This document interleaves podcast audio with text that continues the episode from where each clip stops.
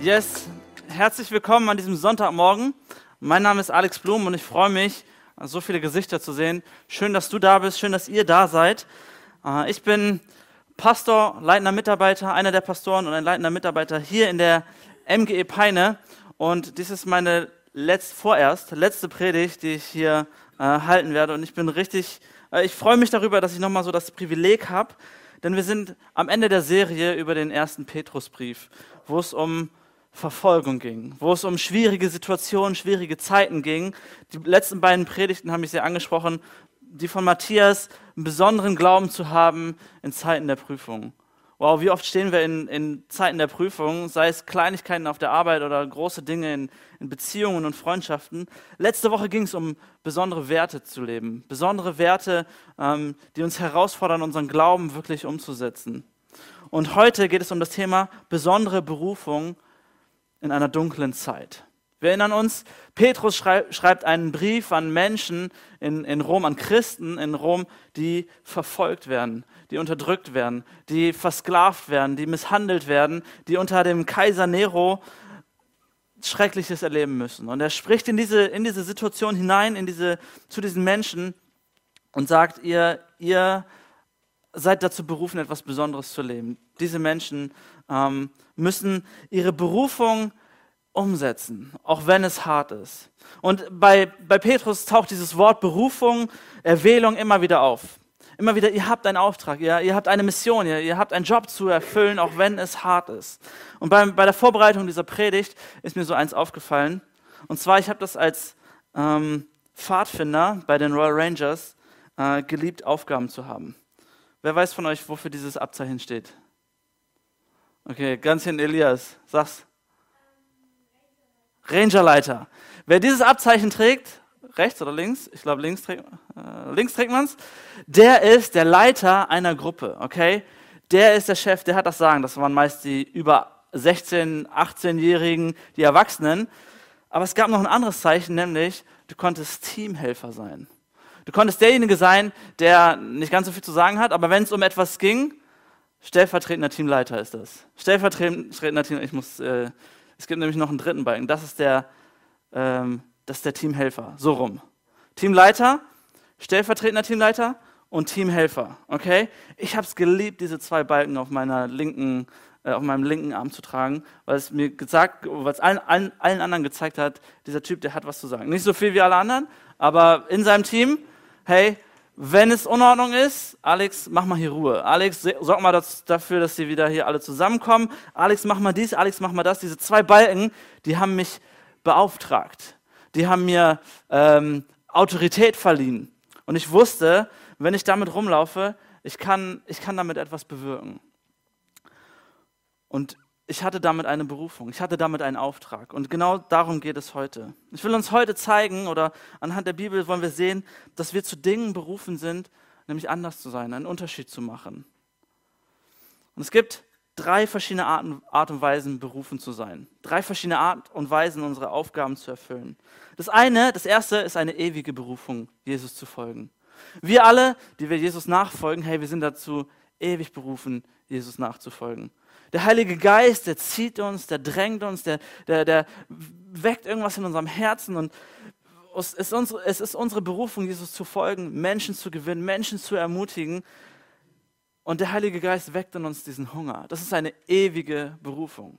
Wenn du einmal Ja zu Jesus gesagt hast, dein Leben Jesus gegeben hast, dich hast taufen lassen, wenn du am Start bist, hey, dann ist das dein Job. Dann ist das deine ewige Berufung.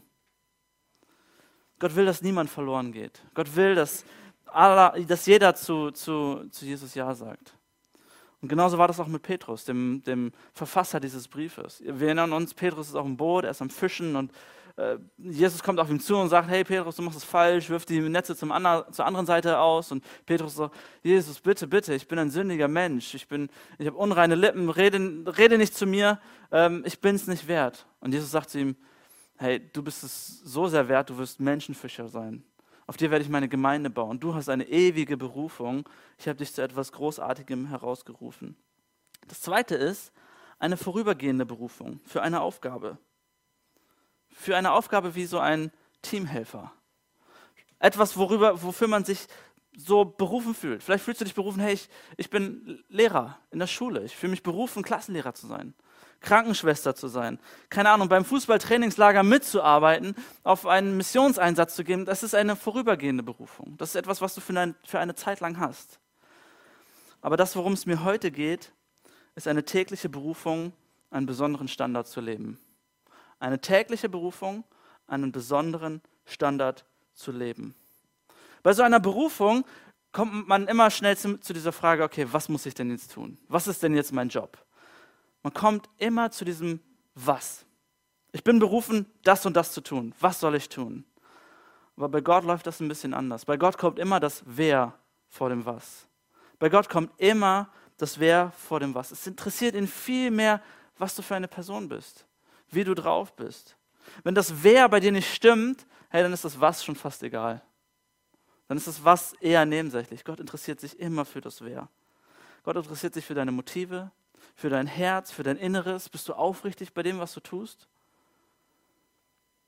Das Wer führt dann automatisch zu dem Was. Und das ist schon der Kernsatz für diese, für diese Predigt heute. Wenn du weißt, wer du bist, weißt du, was zu tun ist. Wenn du weißt, wer du bist, wenn du deine Identität kennst, hey, dann, dann weißt du auch, was zu tun ist. Dann ist alles andere nebensächlich. Wenn du weißt, wer du bist, weißt du, was zu tun ist. Wer von uns steht gern an roten Ampeln? Okay? Niemand. Im Auto ist das so eine Sache, man kann irgendwie Radio lauter drehen, man kann kurz nicht ans Handy gehen, aber sich kurz unterhalten mit seinem Nachbarn, keine Ahnung. Das ist im Auto ist das so eine Sache. Wenn du allerdings irgendwo in Peine, Bodenstellstraße stehst und da ist so eine Ampel, die braucht ungefähr drei Minuten, bis sie auf grün springt, als Fußgänger. Von rechts kommt keiner, von links kommt keiner und du denkst dir, warum gibt es diese Ampel und wieso ist sie jetzt rot? Für mich. Dann gehst du, also ich gehe normalerweise dann einfach rüber. Ich gehe einfach rüber. Egal wie cool du bist, egal wie cool du bist und egal wie eilig du es hast, wenn dein Kind neben dir steht, bleibst du stehen, oder? Egal wie, was, wie lange die Ampel noch rot sein wird, egal ob es dein Kind ist oder ein fremdes Kind, du bleibst stehen. Wenn du weißt, wer du bist, weißt du, was du zu tun hast. In dem Moment bist du ein Vorbild. In dem Moment weißt du, okay, ich habe einen Auftrag, ich habe einen Job. Ich kann es mir nicht leisten. Auch wenn ich zu spät komme zu dem Termin, eines Tages werde ich Kinder haben oder andere Kinder werden, was weiß ich, Mütter werden sich beschweren, dass, dass du jetzt über diese rote Ampel gegangen bist. Wenn du weißt, wer du bist, weißt du, was zu tun bist. Was, was zu tun ist. Petrus schreibt nun diesen Gläubigen im ersten Jahrhundert, und sie haben fast vergessen, wer sie sind. Sie leben unter Bedrückung, Verfolgung, Hass, Gewalt. Und wenn wir denken, dass das, was wir hier erleben, was du vielleicht auf deinem Arbeitsplatz, in deinem Umfeld erlebst, schlimm wäre, wenn du Ablehnung erlebst, dann ist das nicht mal die Hälfte von dem, was sie da damals erlebt haben in der Verfolgung. Die Gesellschaft damals dachte, sie, sie, kannten Christen noch nicht, das Ganze ist erst in dem Moment aufgekommen, sie dachten, Christen wären abergläubische, inzestbetreibende Kannibalisten. Abergläubisch, weil sie an Wunder geglaubt haben. Jesus war der Meisterguru und sie haben all dieses komische Zeugs da gemacht, sie haben an Wunder geglaubt. Abergläubische Menschen. Sie haben Inzest betrieben, denn hey, sie nennen sich ständig Brüder und Schwester, sie haben sowas wie ein Liebesmahl und so was ist mit denen? Warum, warum sind die jetzt alles eins? Kannibalen, wir kennen das alle aus dem Abendmahl. Dies ist mein Leib für euch gebrochen. Nehmt, esst alle davon. Und schon sind es alles Kannibalen, weil sie von Jesu Leib essen. Aber das ist nicht der Punkt. Bevor Petrus ihnen sagt, was sie tun sollen, sagt ihnen erstmal, was sie überhaupt sind. Was diese Menschen unter der Verfolgung, Verfolgung überhaupt sind. 1. Petrus 2, ab Vers 9. Ihr jedoch seid das von Gott erwählte Volk.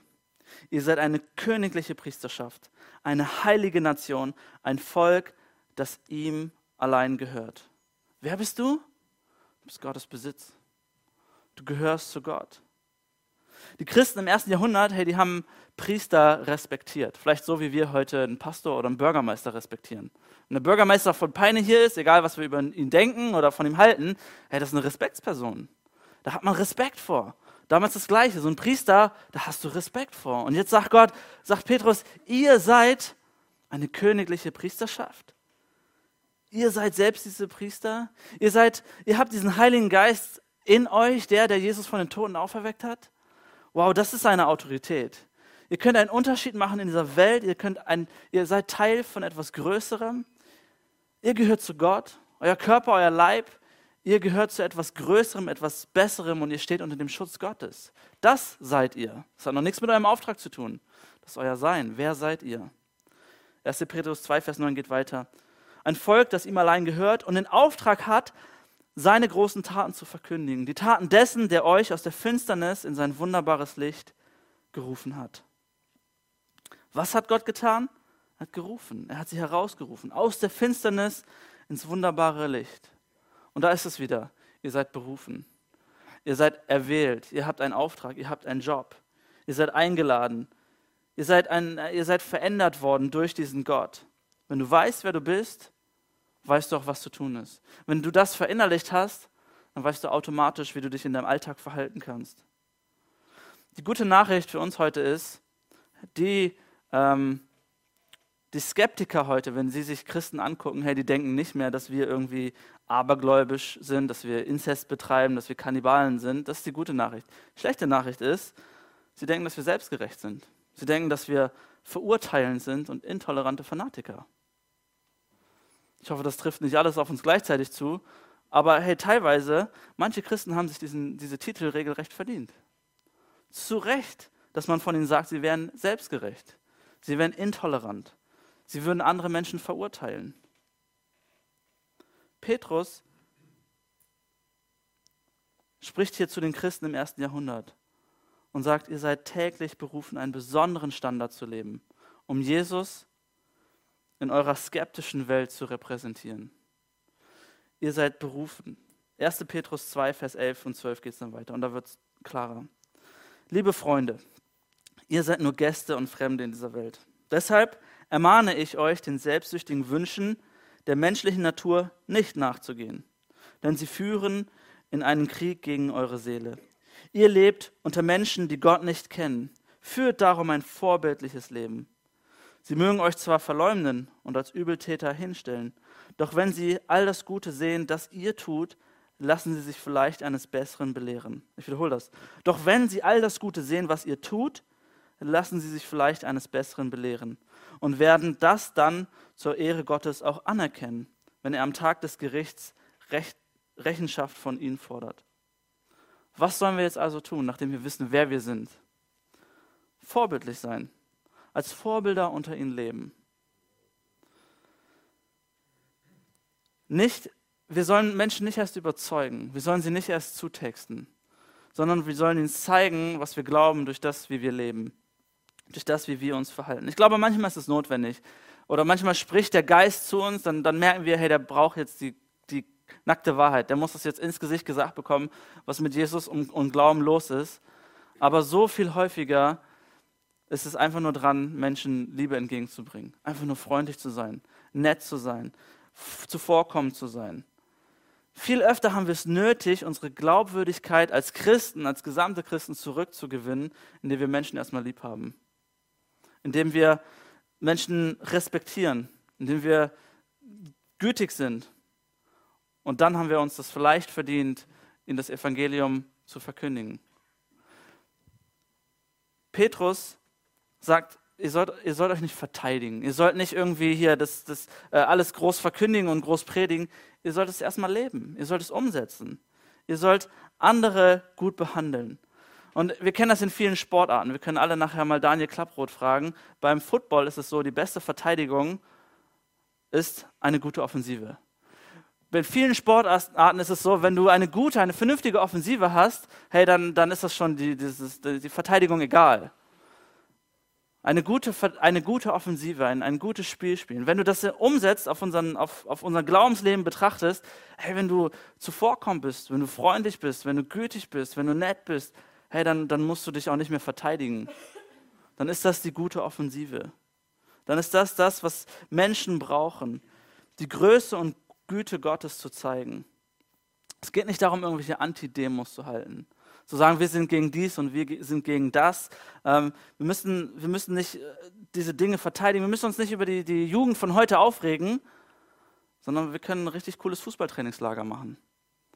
Wir müssen uns nicht beschweren über dies und das, beschweren, dass die Menschen keine Zeit haben oder zu viel Zeit vor den, vom Fernseher verbringen. Wir können eine richtig coole Krabbelgruppe machen. Für die Mütter, für die Kids.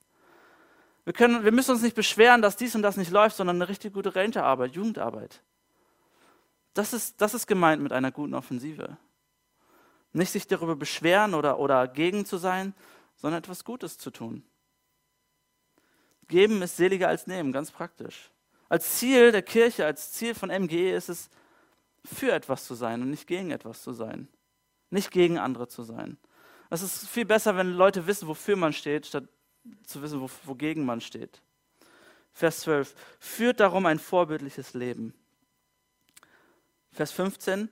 Denn Gott will, dass ihr durch ein vorbildliches Verhalten das törichte Gerede derer zum Verstummen bringt, die euch aus Unwissenheit verleumden das, was wir tun, soll andere zum Verstummen bringen. Krass.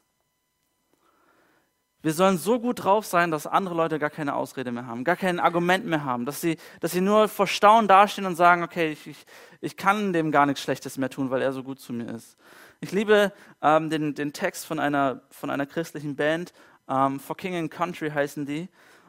Dort, dort, der Text fängt an und, und sagt, ich, ich, ich äh, lasse mein Leben Revue passieren und würde gerne nochmal zu meinem alten Ich sprechen. Und er sagt dort, ich lese es auf Englisch vor, Love like I'm not scared. Give when it's not fair. Live life for another. Take time for a brother. Fight for the weak ones. Speak out for freedom. Find faith in the battle. Stand tall, but above it all. Fix my eyes on you. Liebe so, als, als hättest du keine Furcht. Gib, wenn es, auch wenn es nicht fair ist, zu geben. Lebe, das, lebe dein Leben für jemand anderes. Nimm dir Zeit für, dein, für deinen Bruder, für deine Schwester. Kämpfe für den Schwachen. Sprich oder, oder erhebe deine Stimme für die für Freiheit. Finde Glauben im Kampf. Richte deine Augen auf Gott aus. Hey, wir sind berufen, einen Unterschied zu machen. Wir sind dazu berufen, etwas anders zu machen.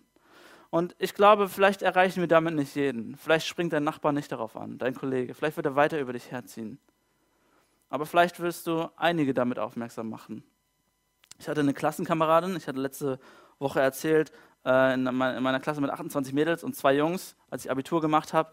Ähm, und eine Klassenkameradin, ich habe mich immer gefragt, hey, das, was ich hier tue, weißt du, du ziehst dich so ein bisschen zurück, bist besonders, lässt das nicht, mach, machst nicht bei den ganzen Quatsch mit und den Partys und so. Macht das überhaupt einen Unterschied? Und eines Tages, irgendwann nach zwei, drei Jahren äh, Abitur, kam, kam eine äh, Mitschülerin auf mich zu und sagte, weißt du Alex, ich hatte gestern so eine Entscheidung zu treffen und ich wusste nicht, was soll ich tun, hin und her, macht das Sinn, macht das keinen Sinn? Und in dem Moment habe ich mich gefragt, was würde Alex tun? Und ich dachte, krass. Es gibt diese Bändchen, ne, what would Jesus do? Aber die hat gesagt, was würde Alex tun? Ja, ich habe in dem Moment Jesus repräsentiert. Und ich habe gemerkt, okay, es macht einen Unterschied. Kleinigkeiten. Und sie fragt sich, was würde Alex tun? Was ist das Richtige zu tun? Denn Gott will, dass ihr durch ein vorbildliches Verhalten das törichte Gerede derer zum Verstummen bringt, die euch aus Unwissenheit verleumden. Und dann Vers 21. Denn dazu hat er euch berufen. Auch Christus hat ja für euch gelitten und hat euch damit ein Beispiel hinterlassen. Christus hat gelitten. Könnte es sein, wenn Christus unser Beispiel ist, dass wir auch leiden werden, wenn wir Gutes tun? und wir Gutes tun, dass dann auch vielleicht Leid dabei herumkommt, dass du deine Beförderung nicht bekommst, weil du zu ehrlich bist auf der Arbeit. Dass du nicht zu den coolen Partys eingeladen bist, weil du zu Alkohol und dem ganzen Krams eine andere Einstellung hast. Dass du von deinen Mitschülern oder Kollegen weiterhin belächelt wirst, weil du eine andere Umgangsweise hast. Könnte das das Leid sein, was, was hier vielleicht gemeint ist? Vers 21. Tretet in seine, in Jesu Fußstapfen und folgt ihm auf dem Weg, den er euch vorgegangen ist. Was ist Jesus? Was hat Jesus getan? Was war Jesus? Jesus war liebend, Jesus war geduldig, Jesus war freundlich, voller Gnade. Er, er war nicht arrogant, er war nicht äh, herablassend, gemein oder stolz, hasserfüllt. Nein, er war sündlos. Er war Gottes Sohn. Er liebte die, die keiner liebte. Und dann 1. Petrus 2, Vers 22. Er, der keine Sünde beging und über dessen Lippen nie ein unwahres Wort kam.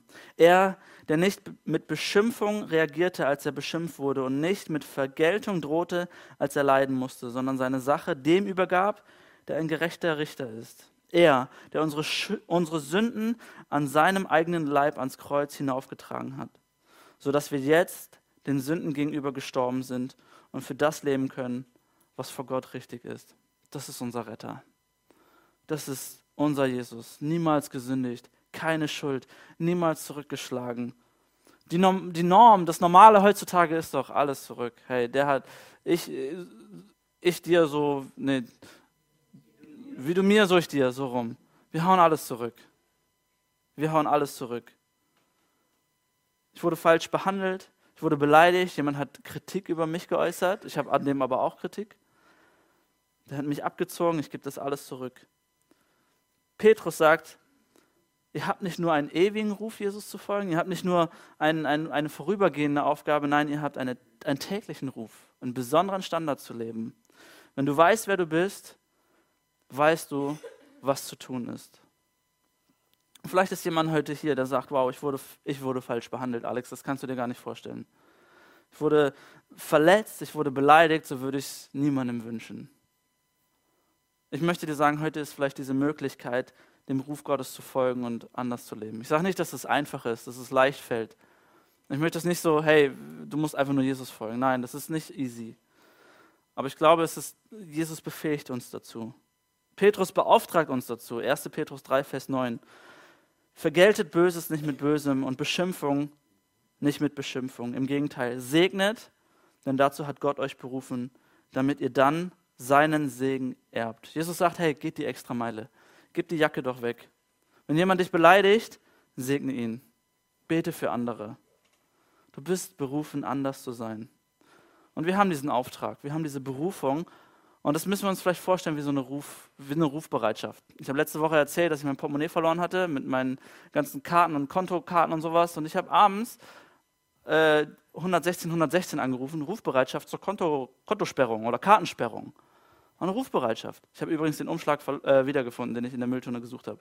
Er war in der Handtasche von meiner Frau und ich habe ihn da reingetan. Eine Rufbereitschaft. Hey, wenn wir, ich bin froh, dass, dass ich mit, mit einem Anruf meine Karte sperren konnte. Das ist eine Rufbereitschaft, weil Leute nicht da saßen, hey, komm, ja, ruf in drei Wochen nochmal an, wenn ich Bock habe, deine Karte zu sperren. Nein, sofort. Und genau das ist unser Job, genau das ist unser Auftrag, diese Rufbereitschaft. Wir sind Nachfolger Christi, von Gott auserwählt, königliche Priester, eine heilige Nation. Unsere Rufbereitschaft ist es, Menschen zu lieben. Das ist deine Rufbereitschaft, dein sofort. Ich mache das, ich tue das. Liebe entgegenzubringen, wenn sie es brauchen, sofort. Ich habe hab gesagt, ich habe es geliebt, dieses Abzeichen zu tragen. Ich habe es geliebt, wenn ich auf einmal diesen Job hatte, hey, geh doch mal äh, bei irgendeinem großen Camp, geh doch mal zu diesem anderen Stamm und frag, den, ob, frag sie, ob sie noch ein bisschen Feuerholz übrig haben. Und alle wussten, der darf das jetzt, weil er dieses Abzeichen hat und weil er diesen Auftrag hat und weil er da hingehen darf. Er weiß, wer er ist und deswegen weiß er, was er zu tun hat. Ich glaube, wir tragen alle so ein Abzeichen. Wir haben alle so ein, so ein Rufbereitschaftsabzeichen. Das ist das Wort Gottes. Das ist das Wort Gottes, was uns klar macht, wer wir sind, damit wir verstehen, was wir tun sollen. Wir haben das Wort Gottes. Es sagt uns, wer du bist. Es sagt uns, wozu du berufen bist und wohin du berufen bist zu gehen. Und wenn der Feind sagt, wenn deine Feinde sagen, du kannst das nicht, du bist nicht gut genug, du bist nicht toll genug, hey, sag nein, ich bin erwählt von Gott. Ich habe einen Auftrag von Gott. Ich habe eine Berufung von Gott. Ich bin dazu berufen, einen Unterschied zu machen. Wenn dein Nachbar dich um Hilfe bittet oder, oder, oder Hilfe braucht in seinem Garten, vielleicht hat das, hoffentlich hat das erwähnt und du gehst nicht auf deinen Nachbar zu und sagst, du brauchst Hilfe in deinem Garten, denn da muss mal was getan werden. Nein, wenn er Hilfe braucht, hey, dann bist du in dem, im Gartenbaugeschäft für Gott. Wenn du anfängst, deinen Rasen zu mähen. Wenn du merkst, jemand vor dir an der Kasse hat nicht genug Geld dabei, dann bist du auf einmal im Finanzbusiness für Gott. Das ist Rufbereitschaft, Menschen zu lieben. Du hast einen Auftrag. Sag mal zu deinem Nachbar, ich habe einen Auftrag. Also jetzt hier der Nachbar. Okay, das war viel zu leise. Ich habe einen Auftrag. Ich bin überzeugt, ich bin überzeugt, Gott gibt uns Aufgaben, wenn wir ihn darum bitten. Ich, ich mache mir das in letzter Zeit so zur Angewohnheit und es ist richtig peinlich manchmal. Ich versuche ich versuch mich daran zu trainieren, bei diesen Kleinigkeiten äh, Gottes Liebe irgendwie zu repräsentieren. Stell dir vor, dir jemand begegnet jemand in der Stadt, ähm, der hat einen offenen Rucksack. Wer von uns geht auf den zu und sagt, hey, du hast einen offenen Rucksack, hey, das ist eine fremde Person, wir sind Deutsche, jeder so, jeder so sein, vielleicht will der Rucksack ja offen sein, keine Ahnung. Geh hin und sag, dein Rucksack ist offen. Das ist peinlich, aber noch peinlicher ist es, mit einem offenen Rucksack rumzulaufen. Oder? Es ist Kleinigkeiten. Da ist irgendwie Krams aus dem Regal bei, bei, bei Lidl rausgefallen und ich heb's auf und tue es wieder rein. Kleinigkeiten. Und alle denken so, boah, ey, der, der bückt sich für diese Dose, Dose Cola oder was auch immer. Und ich denke, hey, ja, irgendwie, ich, ich, das ist meine Art und Weise, meine Liebe zu zeigen, den Leuten ein bisschen Arbeit abzunehmen. Keine Ahnung. Das sind Kleinigkeiten. Und das wird wahrscheinlich nicht diese Welt verändern. Das wird den Leuten auch nicht zeigen, hey, Jesus ist für dich am Kreuz gestorben und du brauchst Gott, du brauchst Jesus in deinem Leben. Nein, aber es, es trainiert mich. Es trainiert mich, eines Tages vielleicht größere Jobs zu erledigen. Auf Gottes Stimme zu hören, wenn er sagt, Alex, und jetzt, jetzt, jetzt das Evangelium direkt ins Gesicht. Das trainiert mich. Und deswegen möchte ich uns einladen, wenn dein Wer geklärt ist, wer du bist, hey, dann ist das Was viel, viel einfacher. Dann erledigt sich das von, fast von selbst. Wir haben einen Auftrag. Wenn du weißt, wer du bist, weißt du, was zu tun ist. Wenn du weißt, wer du bist, dann fällt es dir vielleicht auch einfacher, rechtzeitig bei deiner Arbeit zu sein. Vielleicht fällt es dir dann einfacher, gute Arbeit zu erledigen. Vielleicht fällt es dir dann einfacher, deine Rechnungen sofort zu bezahlen, deine Schulden abzubauen, andere zu, zu segnen, andere zu ermutigen, positiv über andere zu sprechen. Wenn das Wer geklärt ist, wird so viel einfacher. Nicht zu lästern, Hoffnung auszusprechen, Leute aufzubauen, beste Verteidigung auszuleben, gute Offensive zu machen, Menschen zu lieben. Wir zeigen Liebe und andere lachen vielleicht. Wir machen weiter. Andere kritisieren uns, wir machen weiter. Andere haben äh, nicht so freundliche Kommentare, Hater-Kommentare nennt man das heutzutage. Wir machen weiter. Warum das Ganze? Weil Jesus Christus, der Sohn Gottes, uns dieses Vorbild ist und unsere, unsere Kraftquelle ist. Weil Jesus derjenige war, der rechtzeitig in unser Leben gekommen ist. Weil Jesus derjenige war, der unsere Rechnungen bezahlt hat, der unsere Schuld getilgt hat. Weil Jesus derjenige ist, der uns ermutigt, der uns Hoffnung schenkt, der uns aufbaut, der seine Liebe zeigt. Er macht dich fähig, das zu glauben und das auch anderen zu geben. Wir haben einen Auftrag. Wenn du weißt, wer du bist, weißt du auch, was zu tun ist. Ich möchte mit uns beten.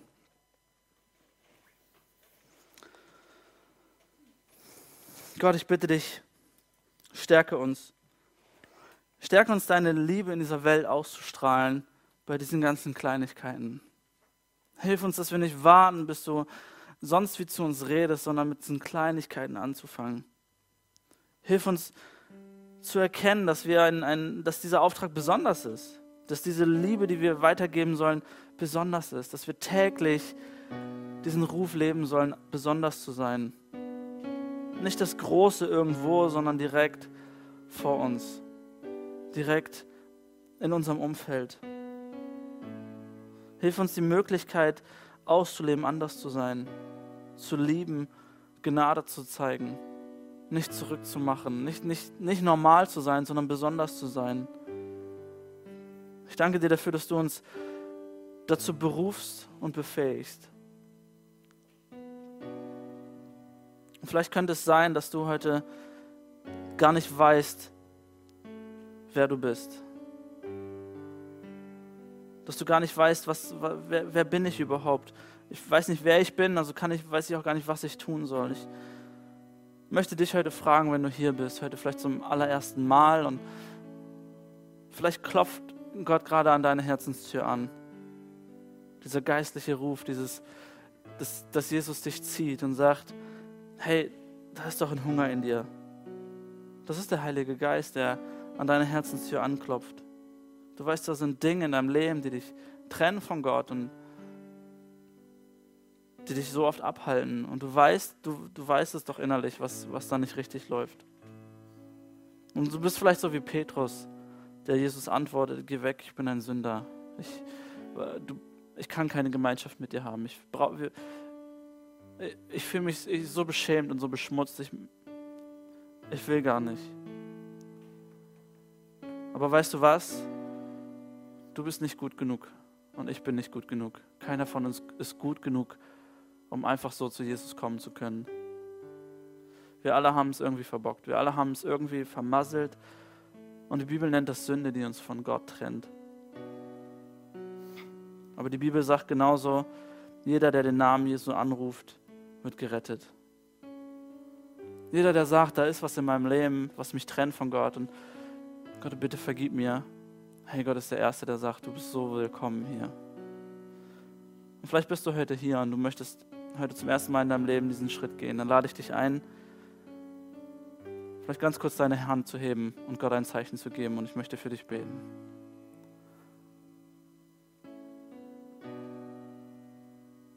Ist da jemand, der Gott heute sein Herz so geben möchte?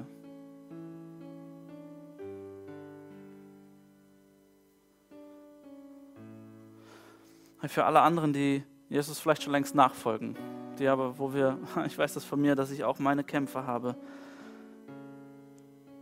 Vielleicht magst du dich da so mit einreihen in mein, mein Gebet.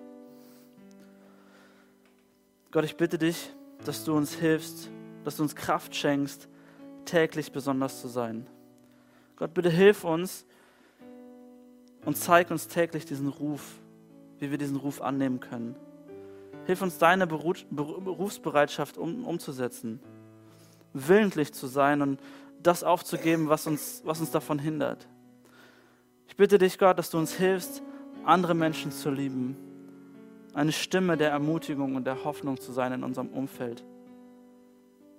Und wir wissen, dass wir damit nicht jeden erreichen können und dass Kleinigkeiten vielleicht auch manchmal gar nicht gesehen werden, aber wir wollen Stück für Stück, dass du unser Herz veränderst und dass du dann auch unser Umfeld veränderst. Ich danke dir dafür, dass wir berufen sind, ewig berufen sind, dir zu folgen. Dass wir zeitweise berufen sind, etwas Besonderes zu tun, aber dass wir täglich berufen sind, auch ja, einen besonderen Standard zu leben. Ich danke dir dafür, dass du noch so viel mehr Gutes über uns aussprichst, als was ich hier in der Predigt gerade erwähnen konnte. Ja, dass wir geliebte Söhne und Töchter sind, dass wir Himmelsbürger sind, dass wir Salz und Licht der Erde sind. Ich danke dir dafür, dass du eines Tages mit uns die Ewigkeit verbringen willst. Ich danke dir dafür, dass wir so sehr geliebt sind, dass du alles für ja, alles aufgegeben hast. Jesus, dass du dein Leben gelassen hast, damit wir leben können. Ich danke dir dafür, dass du unser Wer schon längst geklärt hast und, und dass es so un, unbegreiflich groß ist. Und bitte hilf uns, das Was dann auch umzusetzen. Amen.